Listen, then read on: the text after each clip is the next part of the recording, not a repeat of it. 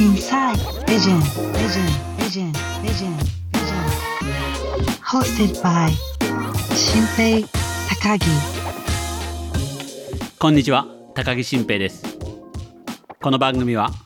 新たなカルチャーを作り出す起業家のビジョンについて深く探っていく番組です。今日も前回に引き続き C 株式会社代表取締役 CEO の福田恵里さんのお話を伺っていきます。最高価値とスキルははい。最高価値を体現するためにスキルがあるみたいな位置づけになるんですか？あ、そうですね。えーっと、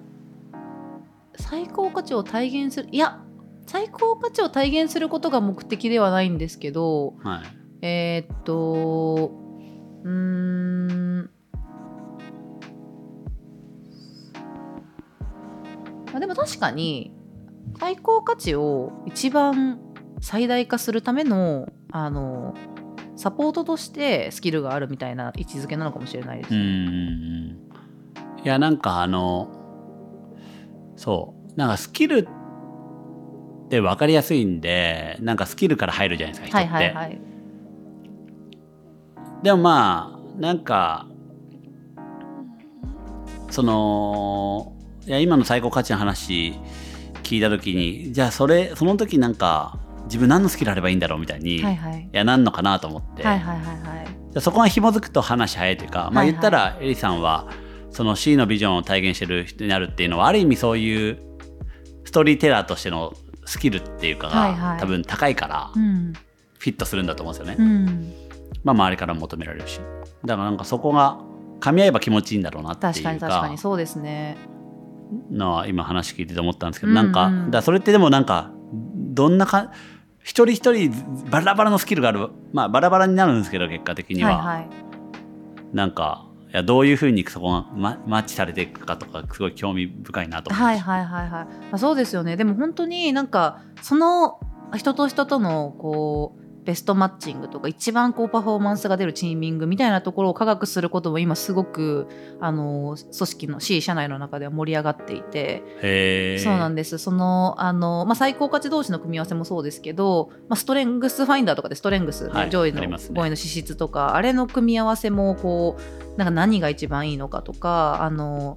あとはそうですよねさっきのこう専門スキルみたいなところもあの含めてのなんか一番いい形。今ちょっとまだあのそこがこう具現化してるわけではないんですけえそれっどてなどれぐらいの組織な5人みたいなことですか？そのどどれぐらいの規模感でのそのはい。チーミングのは、イメージの話なんですか？あまずはでもやっぱりその、まあ、チームなんでえっと普段いつも一番仕事をしている単位ってやっぱりこう5人とかだったりすると思うのでまあそこでのあのベストマッチングっていうところと、へまあ、それはこうゆくゆくはコミュニティとしては多分その、ね、ユニットだったりとか、うん。あのじゃあ組織全体とかっていう形にこう拡張できていけるといいなとは思いますけど、まあ多分ねあの普段一番こう関わる人たちとのあのマッチングが一番重要だと思うので、うん。そこで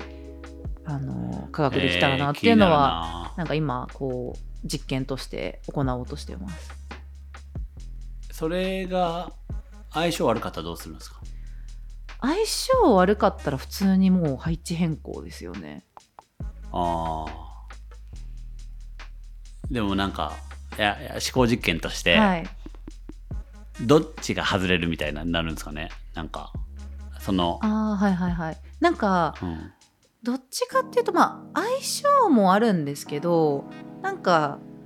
どっちかというと私たちが大事にしてるのはそのことにその人のその最高価値とかスキルがマッチしてるかっていうところが一番大事なので、まあ、それが本当に純粋にやっぱ違うよねってなれば移動することがあの双方にとっても幸せだと思いますし、まあ、そこにと付随してなんか人と人との相性みたいなところもあの関わってくるのかなと思ういま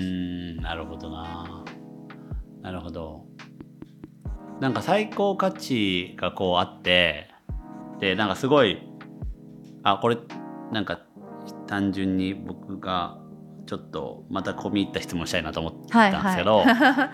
い なんかある意味か過去のその会社うん。過去の会社というか、まあ、昔の会社って、うん。こうヒエラルキーがちゃんと作られてて、はいはい。もう役割分担きれいにされててまあ、ある意味それが縦割りになっていったりとか、うんうん。まあ、ある意味歯車的に一部しかやってなくて、うん。全体とやってなくてじ自分のうーんうんなんか自己効力感がないみたいなことになったりもしてる一方、すごいなんていうんですかね、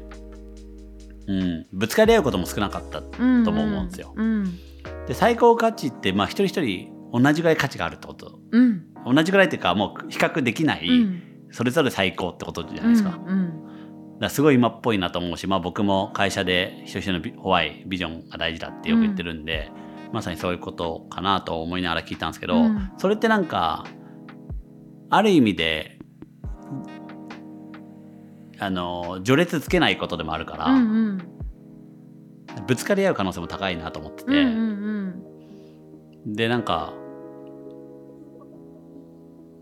なんかそのなんていうんですかねそこのなんリーダーとしてなんかそれをどなんかどういうふうにマネージメントするとなんかそれぞれがこう開花して一番いい状態みたいな感じでできるだろうなって考えられてるのかなっていうか、あ、ある意味なんかこうトップトップマネジメントもしづらいような概念でもあると思ってて、なんかそこら辺なんかどういうふうに考えられてるのかはないはいはい。そうですね。なんかえっと最高価値イコール序列序列をつけないはそうなんですけどえっとなんか組織が作れないって話ではないのかなって思ってます。でやっぱりこうマネジメントとかも、まあ、役割じゃないですか序列というよりは、からなんかやっぱりそのマネジメントが得意な人もいれば得意じゃない人もいたりとかしてそれは多分最高価値に紐づく部分もあると思うんですけど、まあ、全員がその最高価値とその自分のあの序列というか、まあ、マネジメントも含めたこう役割をあのちゃんと最適に差配紐付けされているかみたいなところをあのそうですね。ちゃんそうですね。最適差配していけばあのなんだろうすごくこう統率がもうみんなが個性が溢れすぎて統率が取れないみたいなこととかはないのかなっていうふうに思っていますと。なるほど例えばなんかじゃあなんかその最高価値を全員発揮してるからって言ってみんながなんか動物園みたいに個性的なやつだらけだみたいな感じのイメージではなくって今こう会社の中ですごく思ってるのはなんか例えばえーっと何ですかね整合性を取りたいというかなんかその人と人とを調整することが自分の最高価値ですみたいな人もいたりするんですよ。うんわかりますなんかなのでなんかそういうあのねもう私は子としてめっちゃ突き抜けたいんだみたいな感じの思いの人を調整するような部署に入れちゃったら地獄じゃないですか。なのであのそのなんだろう例えばこうねあの世の中の概念で夢組かなえ組みたいなものもあったりしますし、なんかそういうあの、まあ、それぞれのえっともう私は絶対にこうしたいみたいなその最高価値となんかその組織の中でのえっとそうですね役割みたいなものをなんかちゃんと加味していけばそうですねなんかカオスになることはないのかなっていうイメージを、まあ、今自分の社内の中の人間だけ見ていると思ってます。ね。えーなるほどな。えいやこれ、うん、組織図とかでどう書くんですか？組織図ですか？なんか組織図ってこう書いていくと、はいはいはいはいちょっとどうしても上下みたいになっちゃうじゃないですか、はいはいはいはい。はいあの図だけで見たんですよ、はいはいはい。とかどう書いてますか？あそうですね今は、えっと、マトリックス型組織にうちはなっていて、えっと、今 C ライクスっていうキャリア事業部と、はい。C ビューティーっていう美容事業部 C, ファマネーっていうこう、ファイナンス事業部が領域ごとにこうそうですね領域ごとに縦にあってで横はあのユニットであの分かれてコーポレートユニットととかかそうデザインユニットみたいな感じで分かれていたりするんですけどなのでなんかあの今はそうなってない。そうです。組織もそのピラミッド状には今はなってなくてそれ永遠にそれするつもりないって感じですか？そうですね。あのもちろんえっとマネージマネージャーそこに、えっと、チームメンバーとしてメンバーがいるみたいなあの文鎮型の構造には、えっと、そのユニット内でいうとなってはいますと。それは上下ではもちろんない。なくてあの全員フラットっていうあの立場ではいます。あー。はい、見方見方立場っていうかそうですね、うん解釈ではいま。す。いや僕もそういう意図なくてももうこれはもうなんか図式化の限界で、はい、なんかそういうふうにはい。認識しちゃうみたいな、例えばなんか僕最近会社でショックだったのは経営陣って言われてることを知ってああなるほど。ショックだったんですよ、はいはいはいはいはい。なんかみたいなこととか、はいはいはい。そういうなんか一つ私たちも経営陣って呼んでるんでちょっとなんかどうなのかなって今思ったんですけど でもあのそういうなんか無意識的に階層構造を作らないような言葉選びとかも本当にや細部に宿ってきますよね、そういうカルチャーそう。って例えばなんかね本当にこう一言なんか上司部下って言っちゃうともうそれはそう。上下関係に従業員とかそうそうそう。こまあ、言葉自体がそういうものを帯びちゃ二十世紀的なものを帯びちゃってるじゃないですか。うん。うん。うん。うん。ね、だからこうねマネージメントをする人としてのマネージャーだったりとかあくまでメンバーだったりとかなんかそういうそうですねあの、うん分断を生み出さない言葉選びみたいなのはあの今も気をつけてますけどなんかこれから組織が大きくなってな私の思考がこう通過にきっとならないだろう人も増えてくるときにあの整備していかなきゃいけないことですようね。んなんかあの海外のブランド見てると例えばユニリーバがうんノーマルって言葉を使わなくしてったりとか、はいはいはいはい。あのラッシュとかがはいはい、結構そういう差別的になりうる要素の名前をはいはいなくしていって、うーん商品名からはいはいはい外していったりっていう動きとかがあって、なるほど。まあ、ある意味そのその商品名とか組織名とか変えること自体がもうある意味ビジョンの体現に今なってて確かに。それってもともとあった概念だから共有できてたところもあるじゃないですか正直、うんうんうん結構んなんか難しいなって、まあ、僕自身もできるだけなんですかねニュートラルでいたいっていうか、はいはいはいはいはい。っていう立場だから、はい。でも人は結構既存のラベル貼った方が安心する側はい面もあったりして、かります。そうですね。そこら辺の葛藤がいや話聞きながらいや、うん最高価値は僕もまさにそうねはい。そこ比較とかでもないんだって、はいはいいや僕も思ってるし、うんでもなんか油断するとそうなっちゃうっていうこのはい組織のなんか力学みたいな。ものも一方で感じてて、はいはいそういやなんかどなんかどういうふうに向き合っていらっしゃるのかなと。うん、いやーめちゃくちゃわかりますね。でもやっぱなんかそれをこうじゃあトップがとか経営陣がとか人事が是正しなきゃいけないっていう風になっちゃうと、あの抜け漏れもあるし浸透もしないのかなっていう風に思うのでまず前提としてうちのまあうちもよくもう本当創業当初から言ってるのはもう球体型のコミュニティだみたいなことをよく言っていて上下関係ピラミッドではなく球体型だと、うん。もうあのみんな自分のできることをギブし合ってコミュニティを大きくしていく。なんかそういうフラットな組織なんだみたいなこともまあ言ってたりとか。あとはなんか、まあ、スローガンとしてこうビジョンドリブン強みドリブンみたいな話とかで、そのできてないところとか苦手なところをこう伸ばすんじゃなくてもう徹底的に強みにフォーカスしようぜみたいなこうカルチャーだったりとかなんかそういうところをこう前提として持ってままずぜあの組織に所属する全員が理解している前提に立つとなんか最近こういいなって思うのはあのメンバー側からこれっておかしくないですかみたいなこととかをなんか発信してくれるようになったりするんですよね。例えばですけどなんか今 C ってめちゃくちゃこう褒める文化がい。今までずっとあったんですけど、あのまあ、そすごい心理的安全性は高まってめっちゃいいんですけどなんかこうそれが常態化しちゃうとなんか褒められないと頑張れないとか 褒められるために頑張るみたいななんかそういうちょっと本末転倒なことにもまあ一部なったりもしていて、まあ、そこにメンバー自身が課題意識を持って C ってなんかその掲げてるのはやっぱりこう自分の人生の手綱を握ることなのになんかその褒める文化が浸透しすぎてることによってこう承認欲求のなんか人参をぶら下げるようなことになってないかみたいな、なんか提案をもらってすごい自分もなんかハッとしたんですけど、うん。なんかそういうこうカルチャーが根付いてるからこそメンバーから課題意識とか気づきをうん。なんか上げてくれたりとかする、なんかそういうこうなんですか自律的な、うん。あの仕組みを作れると良いのかなと思いました。うんうんうん。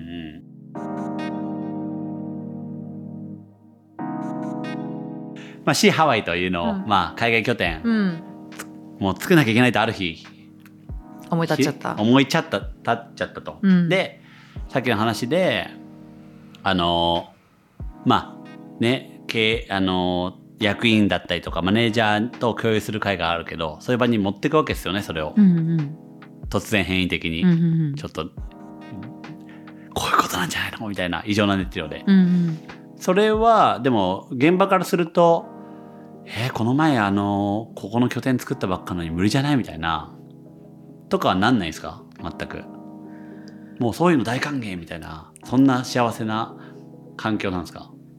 あのーそうですね。あのまあえっといもう全くまっさらで持っていくというよりはあのまず、えっと、役員陣でちょっとなんか共有してあまずだそこね。まずなんか、か大体の、なるほどそんなこと考えてるのねみたいな感じの共通認識は一応取っておいてでそれでなマネージャーとかに下ろす時もまああのなんだろうこれをちょっとなんかポッドキャストでなんか流してもいいのかなって感じなんですけどやっぱなんか大事なのははい、空気作りだなって思っていて、やっぱりなんかこれはなんかすごく私多分マネジメントとか組織運営する時に結構意識してることだなって思うんですけどなんか同じ一つのファクトでもどういう空気を醸し出すかによってネガティブにもポジティブにもなんかすぐ触れちゃうなっていうふうに思っていてなんかこのそのシーハワイとかもなんかこういきなりやっぱ言うともしかしたらいろいろ反感あるかもしれないのでなんかそれこそちょっとずつなんかあのいろんな人にあの前出ししておいて。ちゃんと政治してるんだ。ごめんなさい。なんかちょっといやいいこれいいいやそれそういうのを聞きたいんごですよめんなさいそういうのを聞きたいいいのかなって感じなんですけど、そういうふうになんかえめっちゃ楽しそうなプロジェクトですね多分一番最初に聞けた人はそんななんかちょっと秘密情報をちょい出ししてもらって嬉しいみたいなあ気持ちと気持ちと楽しそうみたいなそのはいはいワクワクが生まれてて、なんかそれをこうやっぱり何人か資格を放っておいてでその人たちがそれを言った時に楽しそうな空気にしてくれるんですよ。ワクワクした空気を作ってくれるんですよ、はいはいはい。そういうまあちょっでとしたそ逆に反対しそうな人もいもちろんはい。いるわけじゃないですか、はい。きっと。うん。その人にも事前には言う。あそうですね。そういうちょっとあのもしかしたらこう心配かもしれないなって思う方とかはなんか事前にあのちょっと説明しに行ったりとかみたいなことは全然ありますね。なるほど。あありますけどなんかあのそもそも、えっと、結構今のその C の人たちはなんかそういうそうですね。そういうことをあの思わない人たちを採用している。うん。まあイケイケ今イケイケですもんね、はい。だからまあポジティブでしょうし成長してるから。なるほどな、ね。面白いですね。本当にだしなんかやっぱりそのねみんなやっぱりこう空気ってその伝播していくと思うのでなんかそのもしかしたらそういうふうに不安を感じてたかもしれない人もその資格を放っておいたワクワクをこう醸し出す人たちがわーって盛り上がっている結構空気に飲まれて自分もなんかあワクワクする場なんだここはみたいな感じで なんかみんな一緒にこう熱狂の渦に飲まれていってるみたいなのはあるかもしれないです。ちょっとなんかこれちょっとですね。戦略っぽいんであんまり言いたくないんですけど。いやいやいやいやでも。大丈夫かな？でもまあ、あのーまあそんなね別にこれそのクロート向けのポッドキャストなんで。確かに、はい、あの別にそんな大々的になんかあれするわけじゃないんで、はいはい。でも本当、でも大事ですよね。なんか僕まあジョブズとかもプレゼンめっちゃうまかったわけじゃないですか、うん。あれもうリハーサルもめっちゃしてるわけはいはいはい。ですよ、だから別になんかなんていうんですかね純粋にこういういいクリエーション作ったから出るとかではなくて、うん。ちゃんとそれをこう広げれるよううにん。してるわけだし、うん。まあ、あれはある種メディアカンファレンスでもあるわけじゃないですか、うん。インフルエンサーとかも読む。だからやっぱちゃんとそれが届く工夫っていうのは大事ですよね、うんうんね、だから僕は思いますよ。なんか別に戦略なんかずる賢いっていうか別に思わないし、うんうん。全然関係ない話すると山本太郎が連和新選組で、はい。ちょっと山本太郎ひあの比較するわけじゃないですけど。はいでこう一回ブームをわーってなった前々回の選挙かな、はいはい時に僕見に行ったんですよ。はい。新橋に、うん。え演説を。そしたらその SL 広場でで喋ってるんですけど、はいはい。手前の方にわーって人いてまあ、はい。大体そんなのまあ手前の方はまあ支持者がいるんですうよ、んうん。だけどそしたらなんか「聞こえてるか?」とかってわざわざ言って、はい。そうしたらあ新橋の SL 広場ってホームも見えるんですよ、はい。電車の、はい。山手線かなんかの。でそこからもおーって手振ってるんですよ。めっちゃいるやんみたいになったら、うん。それ桜なんですよちゃんと、ええそうしたらそれ全体がもうあれ？この新橋なんかもうえなんか山本太郎で盛り上がってるやんみたいな空気を挟まれると感じちゃうっていうか、はいはいはい。あでもそれすごいなって思ったのを今思い出しました。うんおーすごい。引き出しがもうすごすぎる。今の私の話が山本太郎のそのシーンを想像するのはもう新平さんだけです。はいはいい。やでもなんか本当にあー面白いですね。なんかでもそのとにかくじゃあそうやっていってちゃんとみんなでなんかある種熱狂を共有しながらですね。でも、ある種うん非連続のアイディアというか、うんうん。そういうものもちゃんと差し込みながらやっていってるっていう感じなんですかね。です。それはなんか独学でやれるようになってったんですか？うーんそうですね。私はあんまりこうロジックタイプじゃないので結構なんか本能型のまあでもロジカルまさにこれロジカルだとできないと思うんですよ。はい。だけどなんかその、まあ、ある意味カルチャーというか振る舞いみたいな部分だと思うんですけど、はいはい。なんかそれや影響を受けてる人とか、はいはいはいはい。うん、なんかいないんですか？全く。完全なる独自の方なんですか？あんまこういうの種明かししない方がなんかあれあの種明かしとかじゃなくて本当にいなくて。どうしようっていうところなんですけでもなんかそのど、学生の頃のサークルの先輩みたいなこととかでもあんま全くないもんなんですか？えっとあのもちろんなんか尊敬している経営者とかはあの前新平さんにも言ったんですけどそれこそあの私不格好経営の難波さんを見て起業してるんで、まあ、難波さんとかがすごいロールモデルだったりはするんですけど全く違うタイプだなと思ってるので、あのそうですね自分のその振る舞いとかコミュニケーションの参考にした人はいないですうね。面白くなくてごめんなさい。い。やいや全然全然全然。あー、えーでもなんかそれじゃあ結構そういうの天然でできちゃう人なんですね。ある意味だから本当に語る語り部ですねじゃあ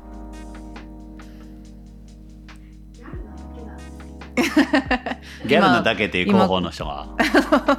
広報からギャルなだけって言われましたけれどもそうですねギャルマインドドなんですね。そうですギャルマインドです。私はもうずっと中学生からギャルに憧れてギャルになりたかった人なんで。ギャルにはなんなかったんですか？えギャルになりました。あーあー、はい。そうですよね。はい。あー。えどの辺がギャルマインドなんですか？やっぱ僕ギャルのこと分かってないんで。なんですか？ギャル？ギャル。まあ適度な軽率さですかね。バランスの取れた軽率さ。なるほど。はい。自分でバランスの取れたって言っちゃいましたけど、はいは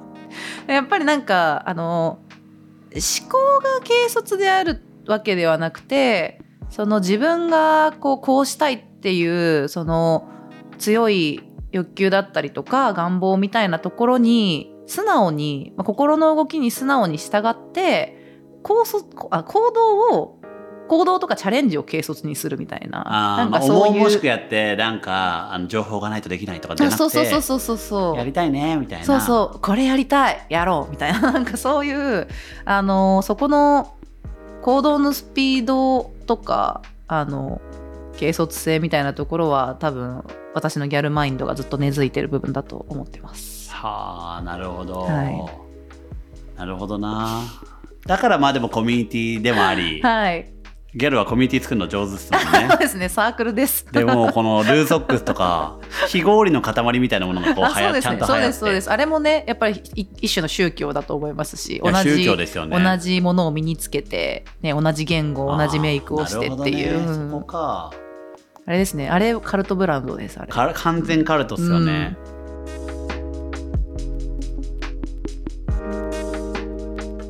ちなみになんかあのえっ、とフードコートってあるじゃないですか、はい。世の中に。フードコートはまあいやこれ噂ですけど、はい。渋谷のマックにセンター街にマックがああるじゃないですか、はい。に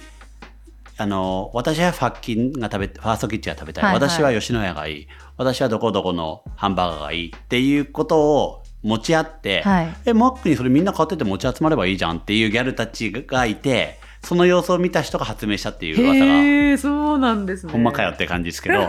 でもそれぐらいでもある意味なるほどね。自分のピュアな、うん。願もう買って集まればいいいじゃんみたいな。で飲み物だけマックで買ってみんなでそれでいいじゃんみたいな。最高。面白いなってういうん発想が、確かに。確かにそれが一番みんな幸せみたいな、うんうんうんうん。そうですよね。なんかあの人たちもやっぱ概念を覆すというか固定概念とか今までの常識とか当たり前とか無視して、絶対世界こうなった方が良くないとかこの方が楽しくないみたいな自分のなんか素直な欲求にやっぱ従ってそれを実現しちゃったり、まあ、そのフードコートの例もそうですけど実現しちゃったりするじゃないですか。うん。あれでいたいんですよね。あー。でもどんなギャルでも大人になったらギャルじゃなくなってますよねそれはでも見た目の話ですよねやっあぱ。じゃあみんなみんなあれは受け継いでるんですか？そうです。あの心はギャルです。心はギャルなんだ。はい、はいですあ見た目で見えなくなってるからはい。分かりづらくなってるけど、そうです。だから私もギャルです。まだ。え はーじゃあじゃあ C はもうギャルを増やしてるってことなんですか ちょねっとなんかいろいろなんか語弊が生まれてますけど。まで心の。だってそういう、まあ、ある意味だってみんな僕は思うのは、はい。その重く考えすぎてると思うんですよ。キャリアとかそれこそ、うんうんファーストキャリアこうだったから次こうじゃなきゃいけないとうか、んうーんなんか出せるんだったらそれこそ自分やってみたいけどまあでも70点取んなきゃダメだから、うん。できないみたいな。んである意味もっといや軽率にする適度な軽率さを持つってめっちゃいいなと思って、うんうんうんなんかみんなふなんか考えすぎてる、うん。で完璧じゃなきゃいけないといやか。本当そうですね。なんか適度な軽率さを持たないと僕は逆に自分らしさみたいなものとか柔軟に変わっていく世の中に適応できないと思ってて、うんうんうんだから、まあね。そういう意味でギャル化してギャル化計画なのかなっていう。ギャル化計画。世界ギャル化計画。し候補から罰が出ました。そういうことじゃないんだと、はい、ちゃんとしたそういう人がいるんですね、はい。よかった。えーじゃああのちょっともう時間もあれなんであの途中で聞こうとして聞けなかったんですけど。こまで来るまで長かった。長かったんですけど その C の今後の,、あのビジョンというか展望はどんな感じですか、あそのさっきね授業はこういろいろビューティーとかがあってうんうん。でそれを深深掘っていったり、うん。横にやったりっていう。でもそれはもう1000分の1でしかないと、うん放送のただの授業のコンテンツでしかないと、うんうんもっともっとでかいんだって話ありましたけど、うんうんうんどんな感じになっていくんですかね。あありがとうございます。そうですね。まあ、まずなんか第一段階としては、まあ、先ほどの延長線ではあるんですけど、我々あの、ライフコーチングカンパニーっていう看板を掲げているので、あの、キャリアだけでなくって、こう、人生全般に寄り添うようなブランドポートフォリオを展開していきたいなっていうふうに思ってるので、まあ、それこそ、こう、キャリアのみならず、こう、自分らしい、えっと、じゃ外見を、あの、見つけるための美容であったりとか自分らしい生き方をするためのインフラになるお金の知識を身につけるこうマネースクールだったりとか、まあ、あとはね今後も例えばパートナーシップだったりとか子育ての部分のじゃあキッズだったりとかっていうなんかいろんなこうライフドメインにあの展開していくっていうことを考えていて、まあ、本当にこう人生に寄り添いながら固定概念の解放と自分らしく生きる伴走者になるっていうことをあのやっていきたいなっていうふうに思っていますと。であのあとはあのさっきちょっとシーハワイの文脈とかも出たんですけど、うん。やっぱこれをもっと世界に広げていきたいなっていうふうに思っていてもう世界共通言語もうせさっきの華僑ならぬ C 教っていうもう世界に C コミュニティ C ネットワークが広がっている状態に、えっと、したいなっていうふうに思っているんですけどなんか今ってそのあのね、私たちこうどこででもあの時間や場所の制限なく働けるようになるみたいな話してますけど実際あの海外で本当に働こうって思うといろんな制約があるじゃないですか。例えばね、あのまあ現地で仕事見つけなきゃいけない。そのために言語喋れなきゃいけないとか。なんか本当に実現しようと思うとハードル高いと思うんですけどだから今 C ってこうお仕事斡旋みたいなこととかもやっていて、まあ、今後その、まあ、ワーキングプラットフォームとかうん。お仕事をするプラットフォームもこうあの滑らかにするためのために作っていきたいなっていうふうに思っているんですけどもう世界中どこで本当働いてても C さえあればもうスキルも学べるしそれを生かして働くプラットフォームもあってもう旅するように生きるみたいなことが夢物語じゃなく本気でできるみたいなあの世界を実現できていくといいなっていうふうに思っていてでそれをまあ実現するときに例えばそのさっきの C 教 C ネットワークがこう世界中にあればあなんかあの C メイトさんがアメリカのあのあそこにいるらしいからなんかちょっとあの行っていろいろ現地の話聞いてみようとかなんかそこであのデザイン学んでじゃあもう現地であの生活するお金は稼いでいこうとかなんかそういうことが本当にできてくるなって思うので、まあ、本当に働き方生き方が自由に滑らかになっていく世界っていうのを作りたいなっていうふうに思ってますと。うーんいいですねであの最終的には、まあ、そういうやっぱりこう働くっていうことを軸に、えっと、自己実現をこうサポートして解放していくっていうことをやりつつやっぱりあの最後は子どもの教育っていうところをあの自分の人生のミッションとしてやりたいなっていうふうに思っていてあのキーワードで言うと義務教育のアップデートっていうふうに言っているんですけど、あの先ほども話していたこう C ライクスにいらっしゃる方々がやっぱりこう過去のあの義務教育の中でなんか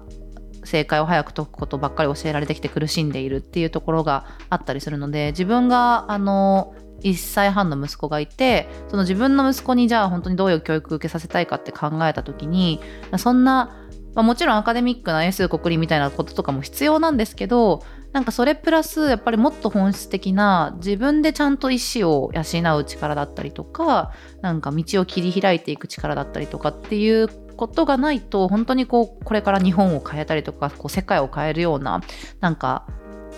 孫さんとかイーロン・マスクみたいなこう人材ってこう生み続けていけないな育て続けていけないなっていうふうに思うので、まあ、そこのこう教育システムのアップデートみたいなところをあの C からやっていきたいなっていうのいいはね。めちゃめちゃ大きな構想なんですけど最終的にやりたいことですね。えーいやなんかあのいや本当にそれはもう結構社内でもそういう超超長期の話とかもしてるんですが。めちゃめちゃしてます。それなんかどんな感じでし社員の皆さんはなんかリアクションするんですか？いいですねみたいな。やりましょうみたいな感じなんですか？そんな感じです。本当にねみんなえこの話義務教私が義務教育のアップデートみたいなことを話したのがそれこそ私が産休育休明けでそのことをその育休中に考えたので初めてこう戻ってきたあのキックオフの時に話したんですけどみんなすごい、まあ、士気を上げてくれたりとか示唆が高まったっていう声をなんか後からもらってすごくなんか組織の一体感が生まれた時間だったなって思っていてやっぱりなんかその視座の高視座の高さって言ったらなんかあれなんですけどあのどこにゴール設定を置くかみたいなところでなんか日々の自分の仕事の仕方とか、何ををや今自分がやるべきなのかみたいな観点が全く変わってくるなっていうふうに思っていてなんかそういうこうあの本当に長期のなんか今はまだだけど絶対にここ最後やるんだっていうようなことをなんか言い続けることであの本当に組織全体があの底上げされるなっていうのはこう何回も今まで経験してきたので、ななんかずっとこうなんか夢は語り続けたいというか、まあで続けたいと思います。もそういうのをね、まあまあおまあそういう事業をやってるからこそ組織組織的にもそういうなんていうんですかね不確実な未来をこういいやんって言えるカルチャーがそうですね。なんかそこの、まあ、解像度はまだ高まってないにしろやっぱりみんな C に一部こうなんか夢を見てその夢を自分も叶えたいと思ってジョインしているところがあったりするのでなんかその夢が広がっていることはすごくポジティブに捉えてくれてますね。えー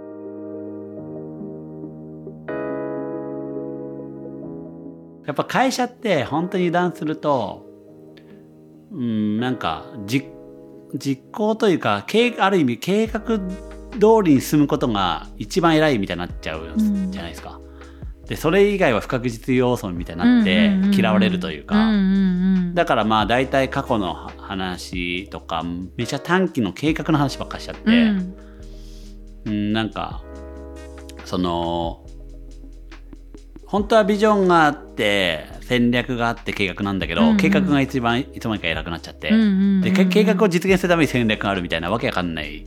構造になりがちだなと思って、うんうんまあでもそういうのってなんか結構ファウンダーのある意味役割うん。うんだとも思うんですよね。不確実な未来を言い続けるって。うんうん一メンバーがそんな最初からなんか起点になることって難しいと思うんで、うんうんいやなんかすごい。でもいい会社なのって伝わってきましあの本当にいい会社なんですよ。たうん。いや本当にいい会社なんだ いやそれその熱量がさっきのね50人だからだけどそれがねどういうふうに熱を持ってあの行くのかとか、うん。また次壁がどのタイミングで来るのかとか、うんちょっと定点的に聞かせてください。あそうですねなんか逆にこう次はなんか壁にぶち当たった時にお悩み相談室的な感じできますね。ぜひぜひぜひ 楽しみですね。はいなんかもう今ねあの CEO としてはこうブレイクスルーした後だったっていうことだったんで,、はい。であとなんか僕義務教育の話は本当にどっかの会社がや誰かがやんなきゃいけないと、うんで僕もまあいずれ関わりたいなと思ってるんですけど、うんうんうんあのー僕一個エリさんにお願いがあって、うんえゆとり教育ですよね。はいです。でまあ僕もゆとり1期生みたいな感じなんですけど、はい。中学校の時にゆとり教育始まった。うんうん。3年かな、で僕あ僕これ僕の仮説なんですけど、うんうん。あのゆとり教育は間違ってなかったって誰かが言う必要あると思ってるんですよ。で実際ゆとり教育になってからその大谷翔平とか、うん。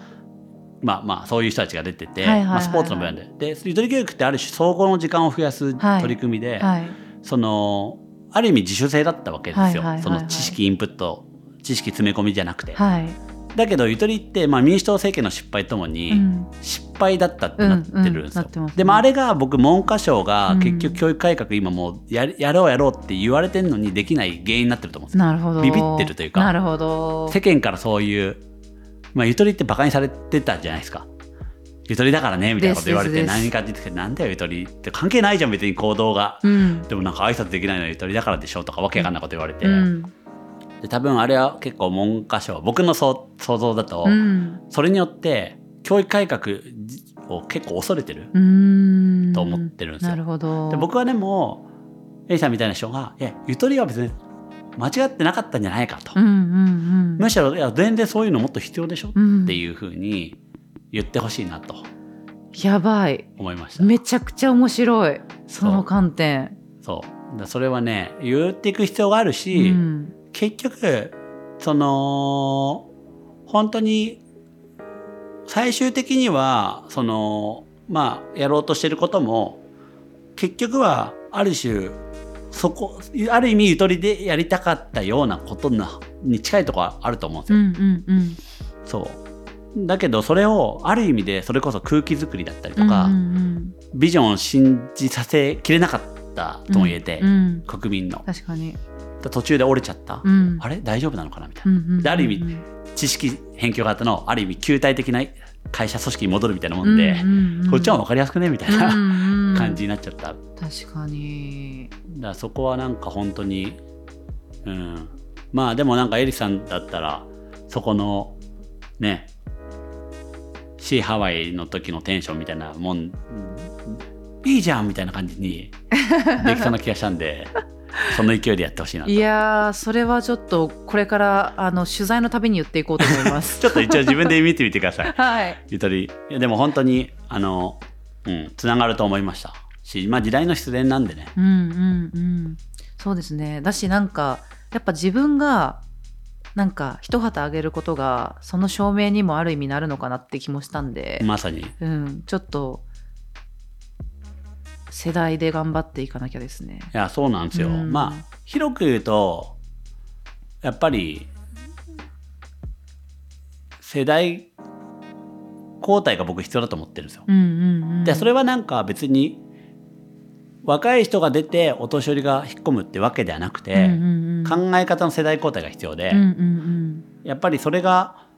やっぱり特に教育ってその過去の経験者のこのやつがこうひ歪み的に受ける。うん。うん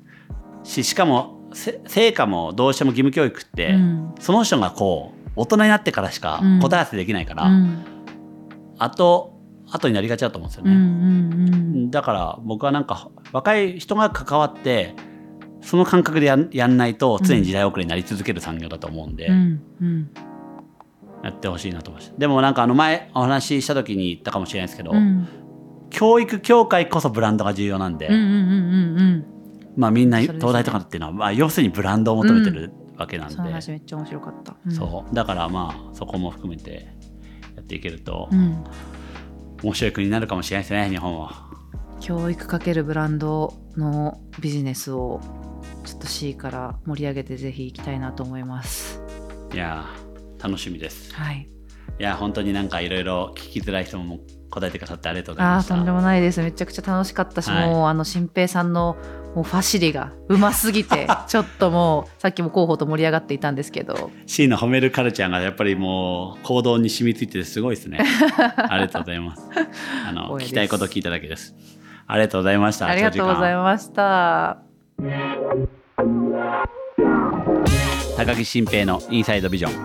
今回は C 株式会社代表取締役 CEO の福田恵里さんをお迎えしました。